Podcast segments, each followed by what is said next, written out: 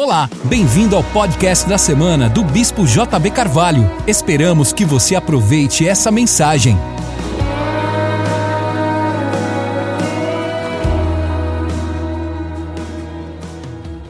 Só viveu comigo e abra no livro de Naum, profeta Naum. Vamos ler o capítulo 1, verso número 3. Verso número 3 diz: O Senhor é tardio em irar-se, mas grande em força, e ao culpado não tem por inocente. O Senhor tem o seu caminho na tormenta e na tempestade, e as nuvens são o pó dos seus pés. Vamos ler essa frase: O Senhor tem o seu caminho na tormenta e na tempestade. O Senhor tem o seu caminho na tempestade. Eu falei na semana passada que o fato de as nações tremerem, o mundo se abalar, é a evidência de que o velho está sendo removido para que o novo surja. Trata-se de juízos. O diabo não se manifesta senão quando é provocado. E ele está endemoniado, o diabo está endemoniado. A verdade é que a Bíblia é um livro cheio de muitos ressignificados, já que Deus faz cooperar todas as coisas para o bem, e a lógica daquilo que pode estar contribuindo ou não, pertence às pessoas que conseguem ver as coisas conectadas a um plano a um intento, a um propósito, e não simplesmente aleatoriamente. As coisas não acontecem por acontecer. Aquilo que aconteceu ou foi enviado por Deus ou será usado por Deus. O apóstolo Paulo está andando alinhado com Deus em tudo que ele faz, seu coração é de Deus, e tudo que ele fará, tudo que ele fizer, vai dar certo. Ele recebe uma profecia para não, não ir para Jerusalém, se ele fosse, ia ser preso. Na verdade, o profeta não disse para ele não ir. Ele disse: se você for, você vai ser preso. Mesmo assim, ele vai. Se ele ficasse, ia ficar bem. Ele ia pregar em outro lugar. Mas ele foi para Jerusalém, foi preso e foi parar na casa de César. Ou melhor, apelou para César, foi pregar em Roma e o evangelho avançou. Quando você está alinhado com Deus, qualquer coisa que você faça, vai ter os devidos resultados. É claro que existe uma bênção de 30, de 60 e de 100 por um. Existe algo que você pode potencializar e algo que você pode minimizar. Eu não estou falando aqui de desobediências, por favor. Desobediências têm um custo de retrocessos, de perdas, de prejuízos. Eu estou falando de gente alinhada com Deus, que naquilo que decidir, Deus está decidindo com ele.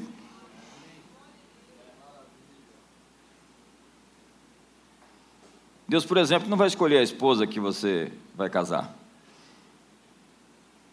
Pense que Deus vai escolher ninguém para ninguém.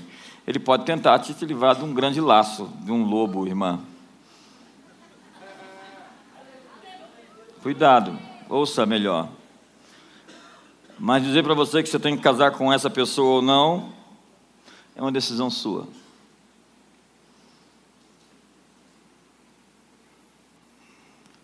E é engraçado que as pessoas às vezes nos procuram querendo que nós tomemos a decisão por elas. Se der errado, o problema vai ser nosso. Se der certo, a benção é deles. Se tem um profeta louco por aí dizendo, casa com ela, você casa com ele, pegou a mão, juntou e fala, conectado, dá um fim nesse profeta que ele é louco. Deus faz seu caminho na tempestade. O caminho de Deus é estreito. O fardo é leve, mas o caminho é estreito.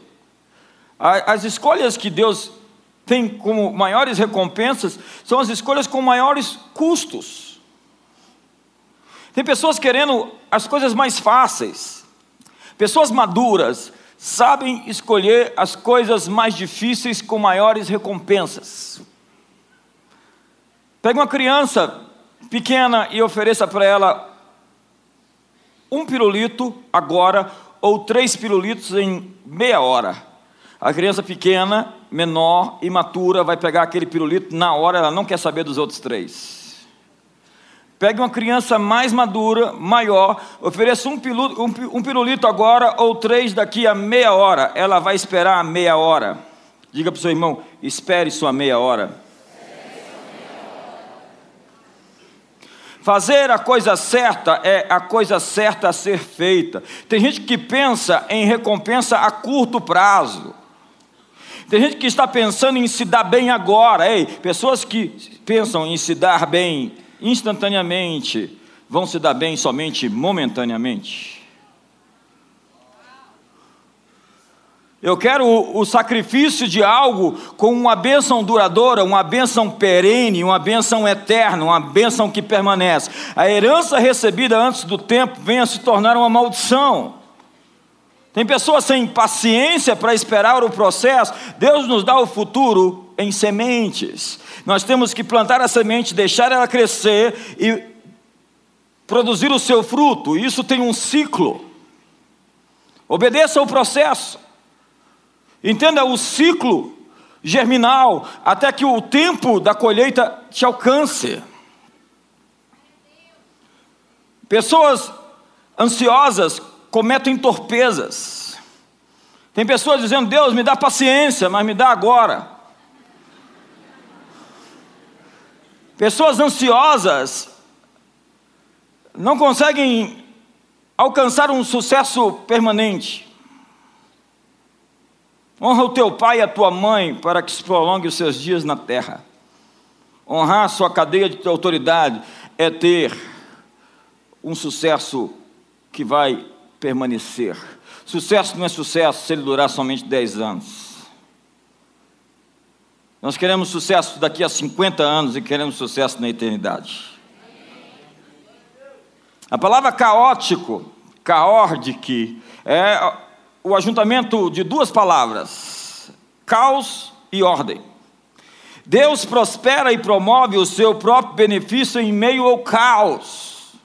Pode estar tudo bagunçado ao seu ver, no seu olhar, mas Deus faz o seu caminho na tormenta. Deus faz o seu caminho na tempestade. A chave, na verdade, é entender o propósito por detrás de tudo. Maimônides foi um teólogo do século XII. E ele dizia que Deus fazia mundos, destruía mundos e criava novos mundos. Você não pode fazer um omelete sem quebrar os ovos. Tem tanta gente querendo vencer sem custos. Se você ficar esperando o fim dos obstáculos, sua vida nunca vai começar. Obstáculos sempre estão esperando para ser superados. Quem olha o vento jamais semeará, quem olha para as nuvens jamais cegará. Eu estou esperando as condições apropriadas. As condições apropriadas nunca chegarão, você vai fazer com que as condições se tornem apropriadas.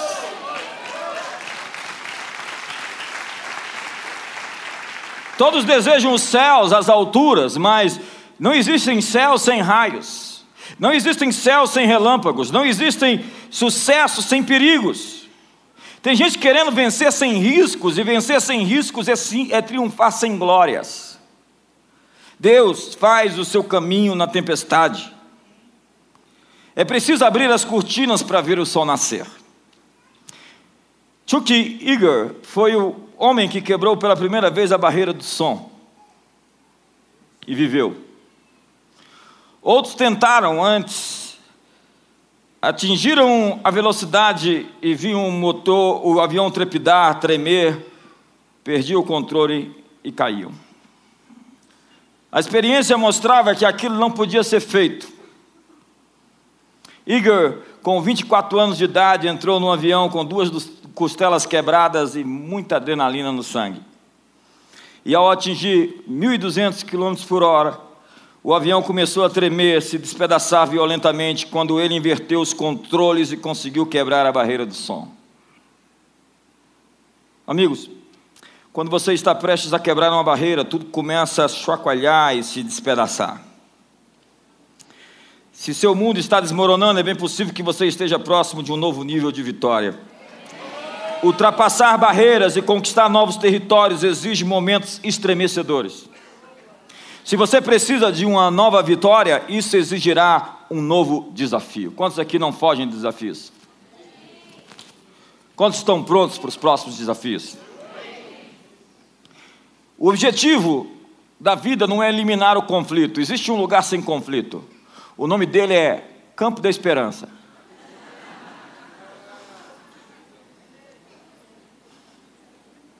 Nós precisamos lidar com os conflitos de forma positiva. Enquanto você viver, você vai ter conflitos. Quantos aqui nunca mais querem ter nenhum problema com o diabo? Levanta a mão, não. Se você levantar a mão, eu vou orar para você morrer agora.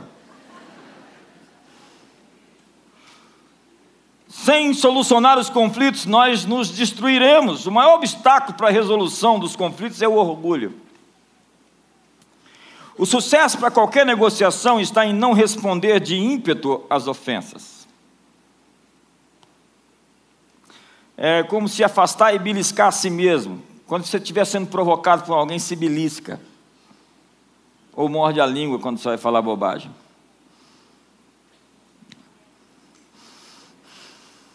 Tem alguns aqui que precisam morder a língua de verdade.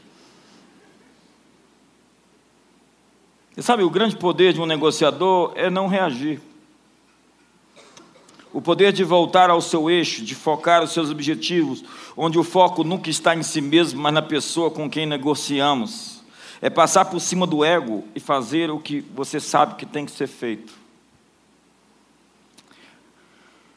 Dizem que existem três leis da maestria nos relacionamentos. O primeiro é o autoconhecimento, é como você se percebe, como você se conhece, é a autopercepção. A segunda seria o ajuste, se ajustar com as pessoas, se interessar por elas, tirar os olhos de si, olhar para os outros. A segunda, a terceira seria uma motivação sustentável, algo que dure, que permaneça. Jesus disse acerca de si mesmo muitas vezes: Eu sou. Eu sou. Isso deixou muita gente com raiva. Quando você sabe quem você é, você vai deixar muita gente com raiva. Algumas culturas culpam você por querer progredir, como se você fosse egoísta de querer vencer. Jesus disse: Eu sou a luz do mundo, eu sou o caminho, a verdade e a vida, eu sou a ressurreição e a vida. Ninguém usou tanto essas palavras como Jesus: Eu sou. As pessoas que estavam em Nazaré disseram a ele: Seja como nós somos, não queira grandes coisas para você. Há cinco perguntas que controlam sua vida: Quem eu sou? De onde eu vim? Para onde eu vou? O que eu posso fazer e o que eu estou fazendo aqui? Lá em João, no Evangelho de João, Jesus disse: Eu sei de onde vim e sei para onde eu vou. Que ousadia. Ele sabe quem é, ele sabe de onde veio e sabe para onde vai. Ele é imparável. Ele disse: Eu não preciso da sua validação para ser eu mesmo. Eu não preciso que você me afirme para que eu seja eu. Eu não preciso que você me confirme para que eu seja quem eu sou. Ele foi desafiado e ele não ficou por baixo afinal de contas, o Criador não se joga na parede, ele põe na parede. Ele disse: Eu sou, porque ele sabia quem era. Ele disse: Eu sei de onde eu vim, porque ele não somente veio de Nazaré, ou nasceu em Belém de Efrata, ele veio do céu. Quando você sabe que nasceu mais do que em Brasília ou onde você nasceu no Brasil, você é uma pessoa perigosa. Quando você sabe de onde você veio e para onde você está indo. Eu não sou somente de Brasília, eu vim de meu pai. Eu não sou dessa terra. Quando você sabe quem é e de onde você veio e para onde você vai, você é uma pessoa irresistível. Jesus veio ao mundo para nos dizer quem nós somos. Descubra de onde você veio. Descubra quem você é. Quando você sabe quem é, quem você é, você estará salvo da opinião das pessoas. Tem gente que entra em crise na primeira crítica. Se você não vive das, dos elogios das pessoas, você não vai morrer por causa das suas críticas. Tem gente que te ama de manhã e te odeia à tarde. Jesus foi amado e celebrado ao entrar em Jerusalém e depois três dias eles estavam dizendo crucifique o solte Barrabás. O ânimo das pessoas é uma experiência bipolar. Quando você sabe quem você é, você não se perde nos louvores e nem nas críticas. Um líder tem que lidar com a popularidade. E popularidade é quando as pessoas gostam de você. Felicidade é quando você gosta de você.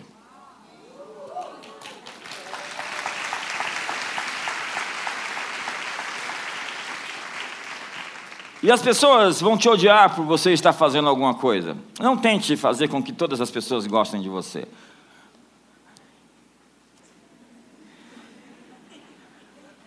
Eu, graças a Deus, não sou candidato, eu sou eleito.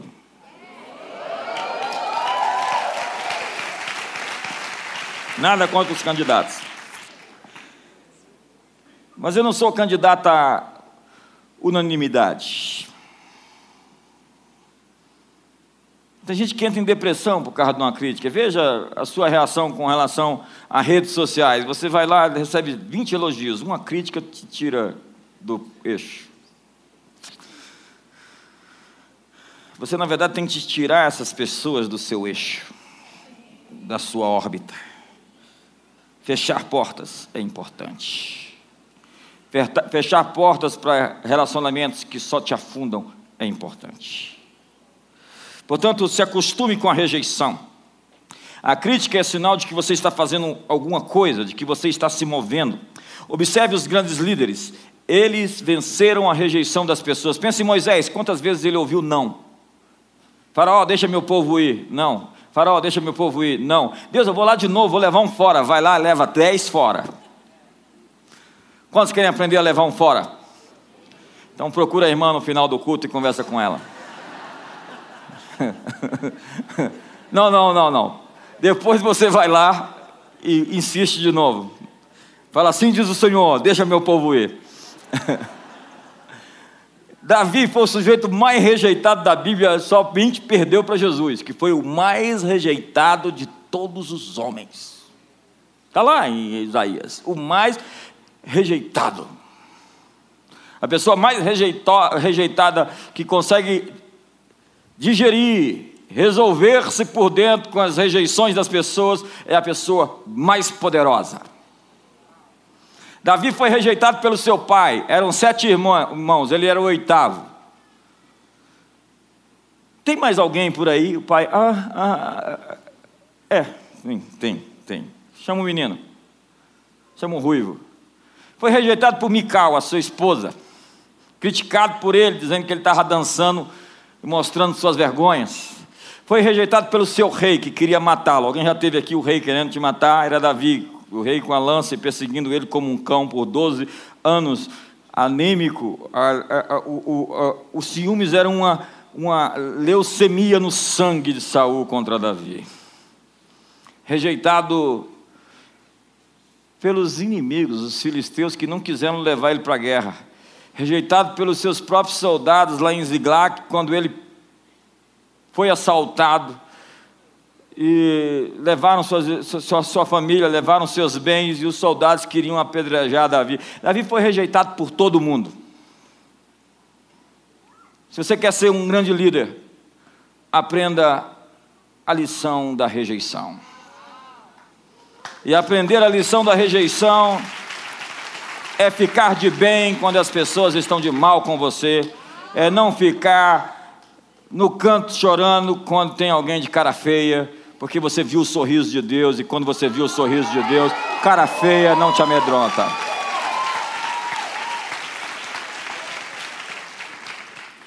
Quando você tem um favor, o favor de Deus, as pessoas querem ser suas amigas. Mas quando você tem um amigo, você herda automaticamente todos os inimigos dele.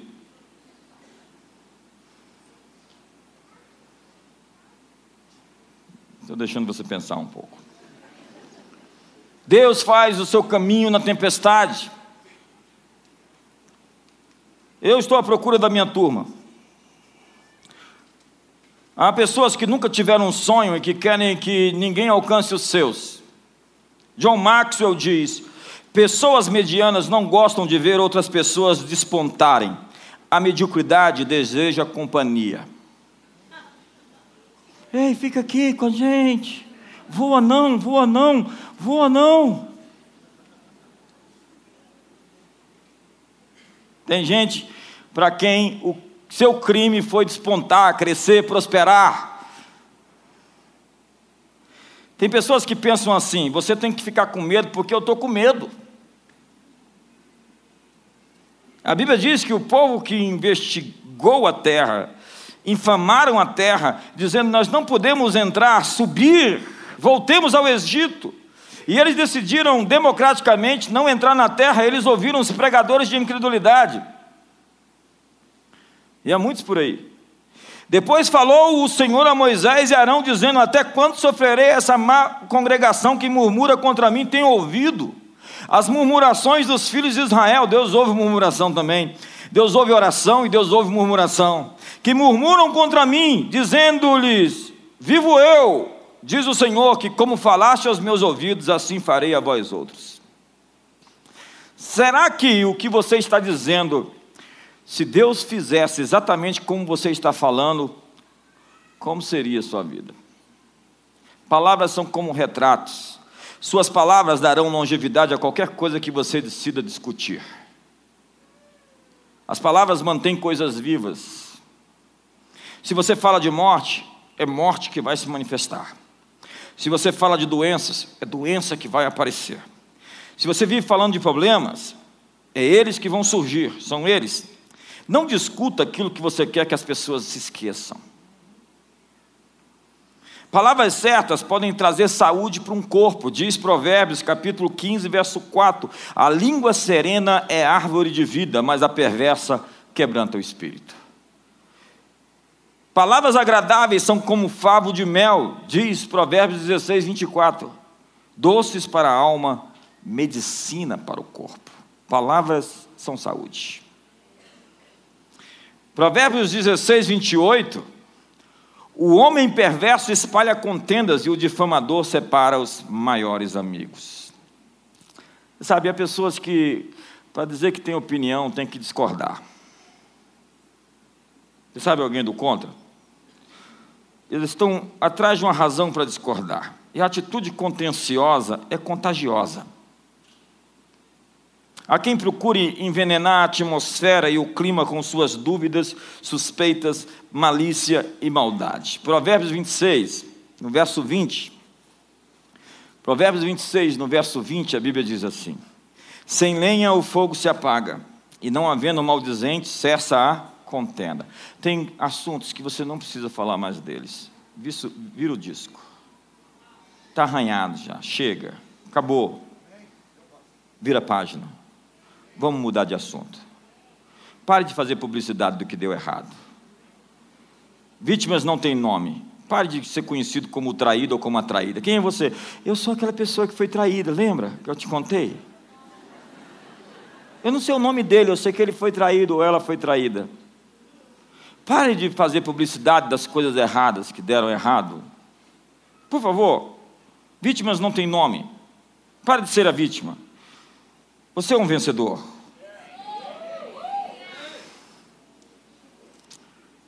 Entenda a lei do acordo. A maior lei de sucesso na terra é: se dois dentre vós concordares na terra e ligardes, será ligado no céu. Jesus disse: As minhas palavras são espírito e são vida, palavras são espírito. Salomão disse: A morte e a vida estão no poder da língua, porque a boca fala do que está cheio o coração. Suas palavras criam uma atmosfera. Suas palavras criam um ambiente. Suas palavras produzem um espírito. A palavra para espírito no grego e no hebraico são as mesmas palavras para vento e fôlego. O que passa pelas suas cordas vocais quando você fala é vida ou morte. Nosso ambiente é manifesto através das palavras que usamos. A Bíblia diz: Não haja em vós nenhuma raiz de amargura que brotando vos perturbe e contamine os demais. Você pode criar um ambiente de contaminação com as suas palavras. Palavras criam atmosferas. Quando você fala, você cria o espírito do seu ambiente. Nossas palavras podem gerar opressão ou libertação em nossa vida. Paulo disse: Você tem o poder de chamar as coisas que não existem como se já existissem. Eu criei, por isso eu falei, e nós cremos e por isso nós falamos. Você é muito poderoso e você precisa aprender a usar esse poder cuidadosamente. Eu falei na última quinta-feira sobre Zacarias, depois da mensagem do pastor Eduardo. Zacarias recebeu a visitação de um anjo. E o anjo disse que sua esposa Isabel ia ficar grávida, ele não acreditou. Eu não sei por que razão.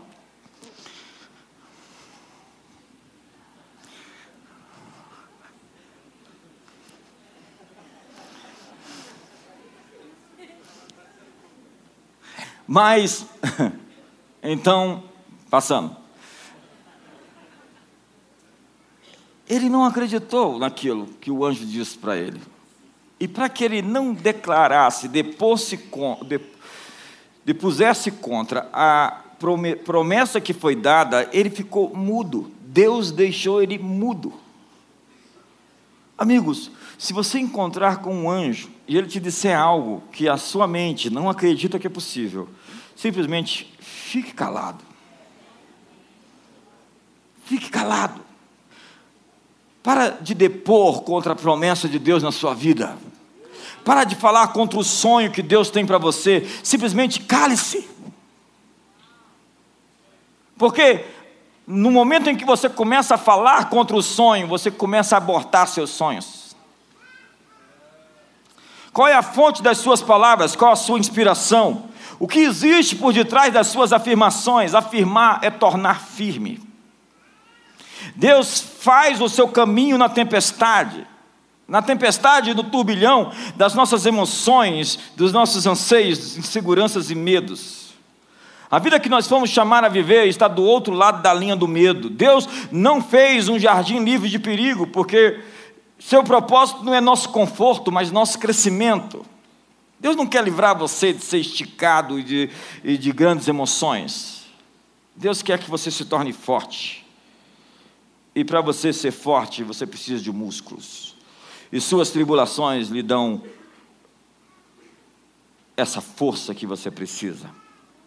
Eu lembro do Bill Johnson contando no seu livro Fortalecido no Senhor, quando ele estava empurrando uma pedra, para ele era uma pedra de uma tonelada, ele não conseguia mover nada, ele estava sob muita pressão. O pai dele morreu e ele voltou para os Estados Unidos quando o pai, o pai dele morreu, e ele empurrou aquela pedra por muito tempo sem conseguir mexê-la.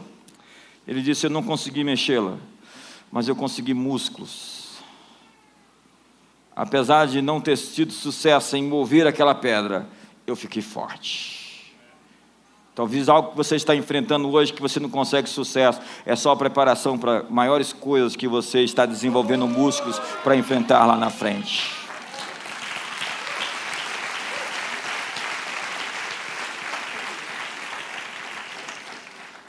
Você, você perdeu, é, é, foi só o treinamento para ganhar mais na frente. Às vezes você vai ter que lutar a mesma batalha mais de uma vez para vencer. Eu gosto disso. Às vezes você vai ter que lutar a mesma batalha mais de uma vez para vencer. Você foi lá, jogou as redes e não trouxe peixe. Deus está dizendo: vai lá mais fundo, vai lá outra vez, lança de novo, porque dessa vez vai ter peixe. Não importa o que tenha conseguido, há sempre algo mais, sempre uma fronteira nova a ser explorada. Hoje há tantas pessoas que disfarçam o seu medo. Há pessoas que trabalham duro para rejeitar os outros antes que elas possam ser rejeitadas. Tem pessoas que não têm relacionamentos profundos porque ela tem medo de ser rejeitada. Há pessoas tomadas de medo que resolveram ficar no outro lado da margem da terra. Os gigantes são muito poderosos. Eu não quero esse negócio de terra prometida. Elas limitam a sua vida para acomodar os cachorros que latem e confundem silêncio com paz.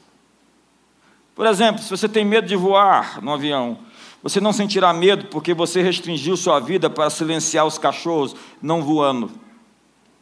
Não é que os cachorros não existam, é que você simplesmente se acomodou na sua zona de conforto. Mas quando você resolve sair da sua zona de conforto, você vai acordar o monstro adormecido do medo e ele vai te atormentar até que você o mate ou que você o obedeça. Faça aquilo que você tem medo de fazer. Os cães da destruição estão guardando a porta do seu destino. Todas as vezes que você avança rumo ao seu destino, eles vão resistir você para a sua próxima fase. Entre no jejum essa semana. Entre no propósito nesses dias. Há gigantes esperando por nós na fronteira do nosso destino. Um provérbio romano diz: um covarde morre mil mortes. Um homem de coragem morre uma só vez, mas um covarde morre mil mortes. Homens não seguem títulos, homens seguem coragem. Mas grandes abismos não podem ser cruzados em dois saltos. Simplesmente dê o salto. Nossa fé pode mover montanhas, mas nosso medo pode criar uma montanha. Deus não está preparando uma bênção para você, Deus está preparando você para uma bênção. Confie em Deus para o tempo certo. Abacuque diz: Ainda que a visão demore, espere, pois ela se cumprirá. Eu tenho promessas de 30 anos atrás. O filho pródigo foi vencido pela impaciência. Querer as coisas antes da hora, receber a bênção na hora errada, é jogá-la fora. O filho, então, recebe a bênção que era para ele, mas recebe muito cedo. A bênção que era para ele, mas recebe cedo demais. Era dele, mas recebeu na hora errada. Ele não queria riqueza, ele queria controle. O teste geral do caráter é como você gerencia o poder. Não é quando você tem pobreza, é quando você tem riqueza. Uma pessoa que nunca teve sucesso, não se pode dizer que ela é humilde, porque a humildade é testada quando você obteve algum grau significativo de vitória. Uma pessoa que nunca teve sucesso na vida não pode ser chamada de humilde, porque a humildade é testada no sucesso. Então pode dizer, ah, aquela pessoa é tão humilde, né? Não, a gente não sabe. Vamos saber um dia, quando ela prosperar. O grande teste da igreja não foi a perseguição, foi o poder. A perseguição a igreja saiu muito bem. Deus pode abençoar você e você continuar sóbrio, ou Ele pode te ungir e você se tornar arrogante. A Bíblia diz: quando você for empoderar, ungir alguém, não unja o neófito para que ele não se ensoberbeça e encaia na condenação do diabo. Não fique bêbado com sucesso. Tem gente que recebe um pouquinho e já se acha. Não se intoxique com os louvores das pessoas. Quanto mais alto Deus te levar, continue de joelhos.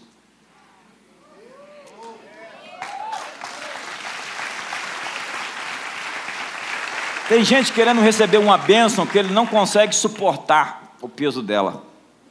O filho pródigo não podia cuidar daquilo que estava recebendo naquela hora. Ele estava sendo preparado. Às vezes Deus está nos impedindo de receber algo que nós não estamos prontos ainda para receber. E os oportunistas foram embora. Os amigos de ocasião o deixaram. Numa nação distante, apacentando porcos, comendo alfarrobas, na pocilga, cheio de moscas e de mosquitos. Que cena! Então ele cai em si Vem a si mesmo, volta-se, encontra a si mesmo, e no momento que encontra a si mesmo, se conecta consigo, ele se reconecta com o Pai. Irei para o meu Pai, disse ele. Ele prepara um discurso, uma mensagem: direi para o meu Pai. Não é o que você diz às outras pessoas que determinam a direção que você vai, mas o que você diz a você mesmo. Pregue para você, diga bem alto, eu vou me levantar, eu vou sair daqui, eu vou chegar lá, ninguém vai me parar. A mulher com fluxo de sangue diz para si mesma: se eu tão somente tocar na orla do seu manto, eu vou, nada, ninguém, nem poderes, nem alturas, nem coisas desse mundo, nem do porvir, nada poderá me separar do amor de Deus. Ele vai na direção do que diz para si mesmo. me levantarei e irei para o meu Pai. Se você não fala com você mesmo, você está ficando maluco. O salmista diz: Por que te abates, ó minha alma? Por que te perturbas dentro de mim? Espere em Deus, porque ainda o louvarei. Quando não há ninguém para te encorajar, encoraje a si mesmo. Eu gosto do que dizia Erasmus de Roterdã, no seu tributo à loucura: Se não tem ninguém que te elogia, elogia-te a ti mesmo.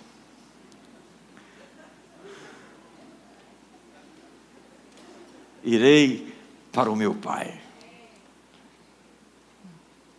E vou dizer a ele: não sou digno de ser chamado teu filho, trata-me como um dos teus servos. Pequei contra os céus e contra ti.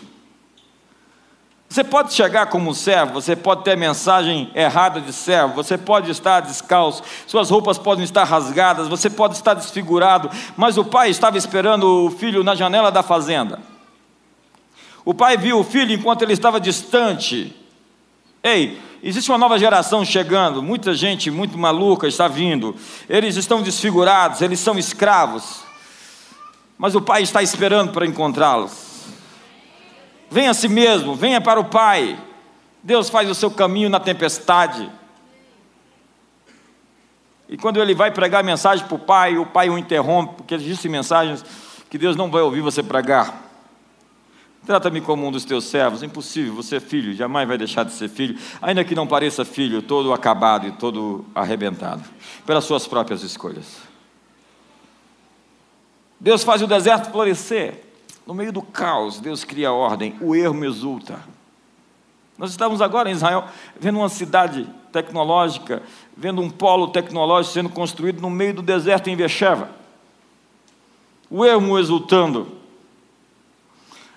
Há pessoas que estão sempre preparadas para ver o pior.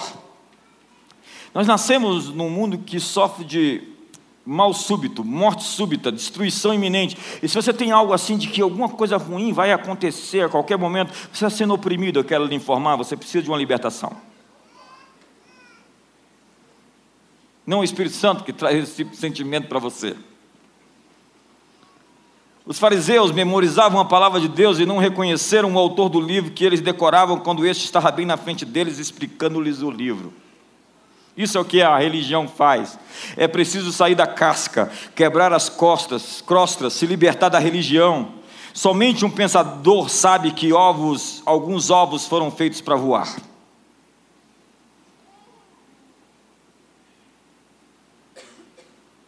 Nesses últimos dias, a luz e a escuridão estão aumentando. Mas as trevas não estão se manifestando porque querem, elas estão sendo forçadas a saírem. Porque a natureza do inimigo é se esconder, é trabalhar invisivelmente. Quando o inimigo fica em evidência é porque ele foi forçado a se expor.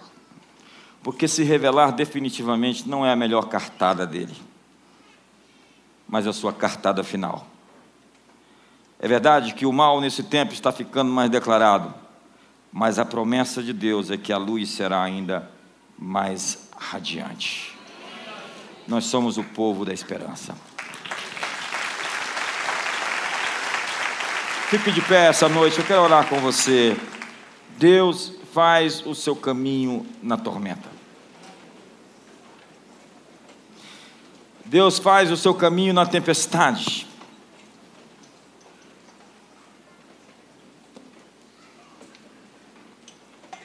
O que nós estamos fazendo aqui? Mantendo a nossa posição em avanço. Diga comigo, manter minha posição em avanço. Você não mantém a sua posição, homem, quando você sai de casa ou fala para sua esposa que vai se divorciar dela. Para com essa conversa fiada. Essa não é uma opção. Eu tenho um problema com, com playboys de 30, 40 anos, homens já maduros, feitos, que querem parecer adolescentes. Já viu um cara com 30, 40 anos parecendo um adolescente? Tem coisa mais ridícula que essa? Querendo se divertir, se divertir com as irmãs. Essa igreja aqui não é lugar para você.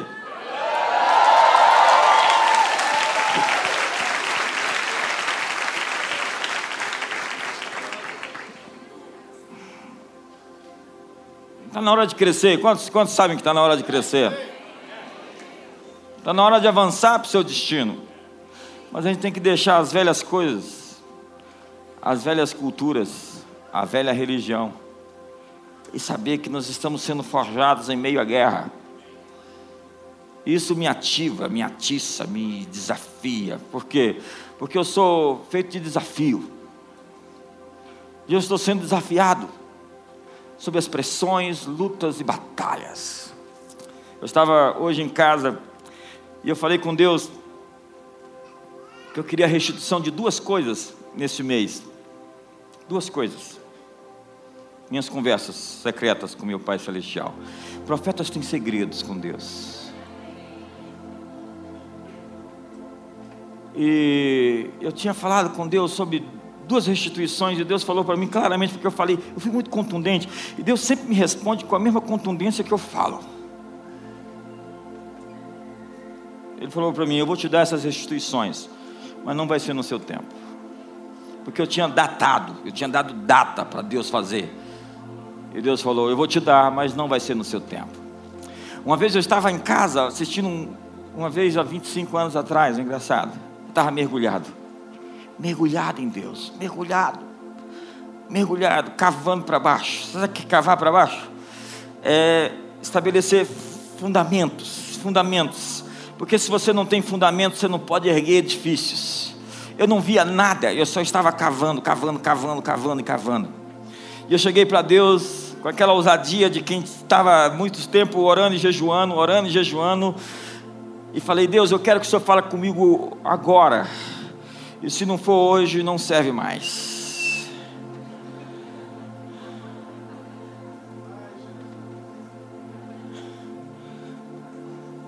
Então eu estava ali em casa e estava vendo uma fita, e Deus, durante a fita, falou comigo algo. E eu vi que Deus falou comigo.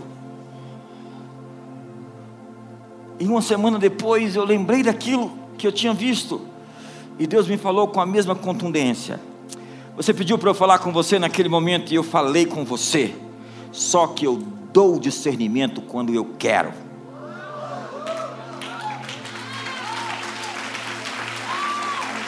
Ele falou comigo uma semana antes, mas eu não tinha entendido. Eu fui entender uma semana depois. A mesma contundência, o mesmo timbre, o mesmo tom. Por que eu estou te contando essas coisas? Deus vai responder a você no mesmo nível. O seu nível de fé vai determinar o nível de resposta que você vai ter. O seu nível de ousadia vai determinar o nível da ousadia que Deus vai trabalhar com você. É você que define. Quanto mais alto você for, mais alto Deus vai com você. Ei, eu tenho experimentado isso. Às vezes as trevas são muito escuras. E foi no momento de trevas mais escuras que eu vi a maior luz se manifestar. Ei, foi no momento em que o diabo se manifestou de maneira mais presente que eu vi Deus se manifestar de maneira mais poderosa. Porque Deus não pode perder, Ele sabe subir o nível quando for preciso para você, a hora que você necessitar, Ele vai estar lá. Seja qual for a batalha, seja qual for o inimigo, nada é páreo para Ele, Ele é o seu Pai e Ele vai lutar suas guerras. Essa é uma boa notícia, essa é uma boa palavra.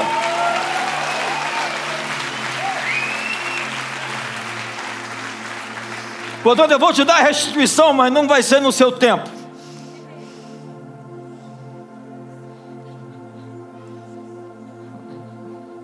Mas Ele me deu uma data. Amigos, eu quero dizer uma coisa para vocês. Ouse acreditar. Não dá para ser um crente Raimundo, um pé na igreja, outro no mundo. Oh, perdão, Raimundo. Não dá para ser aqueles que cocheiam entre dois pensamentos. Porque vocês cocheiam e pensam, por que vocês têm duplo ânimo? Por que vocês estão pensando em Deus e estão pensando lá na, no inferninho? Por que vocês estão fixados em mim, fixados em outro? Querido, eu aprendi desde o início que vale muito a pena quando você mergulha, mas quando você fica no raso, você é só mais um que vai ser pisado porque perdeu o sabor. Esse negócio de Deus, de igreja, de fé, ele vale muito a pena para gente que quer mergulhar e entregar tudo. Porque para esse tipo de pessoa, o seu investimento será igual, proporcional no céu.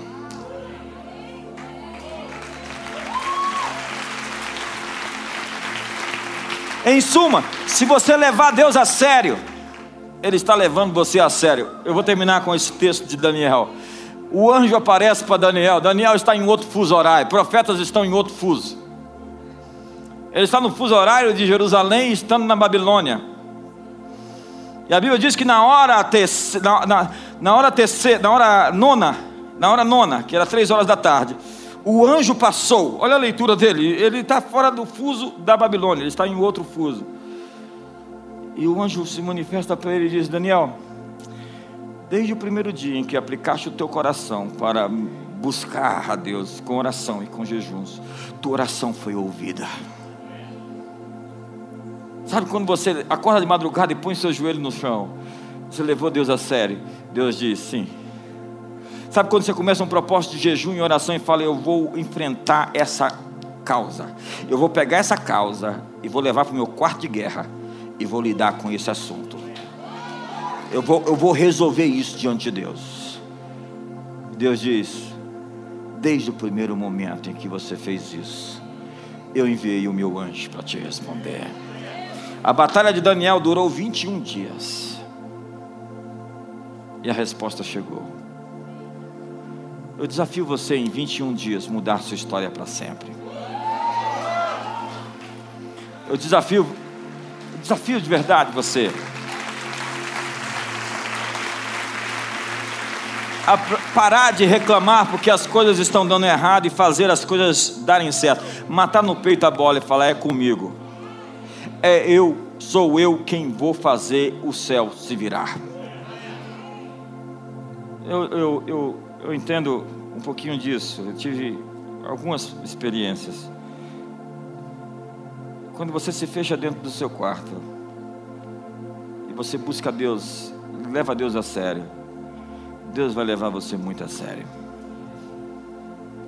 É claro que a sua oração sozinha é poderosa, mas a sua oração com a sua esposa é ainda muito mais poderosa. Se você conseguir fazer esse propósito com a sua esposa, com seus filhos, agora imagine com a igreja inteira. Nós temos poder aqui para agitar o céu do Brasil. Nós temos poder aqui para agitar os céus das nações.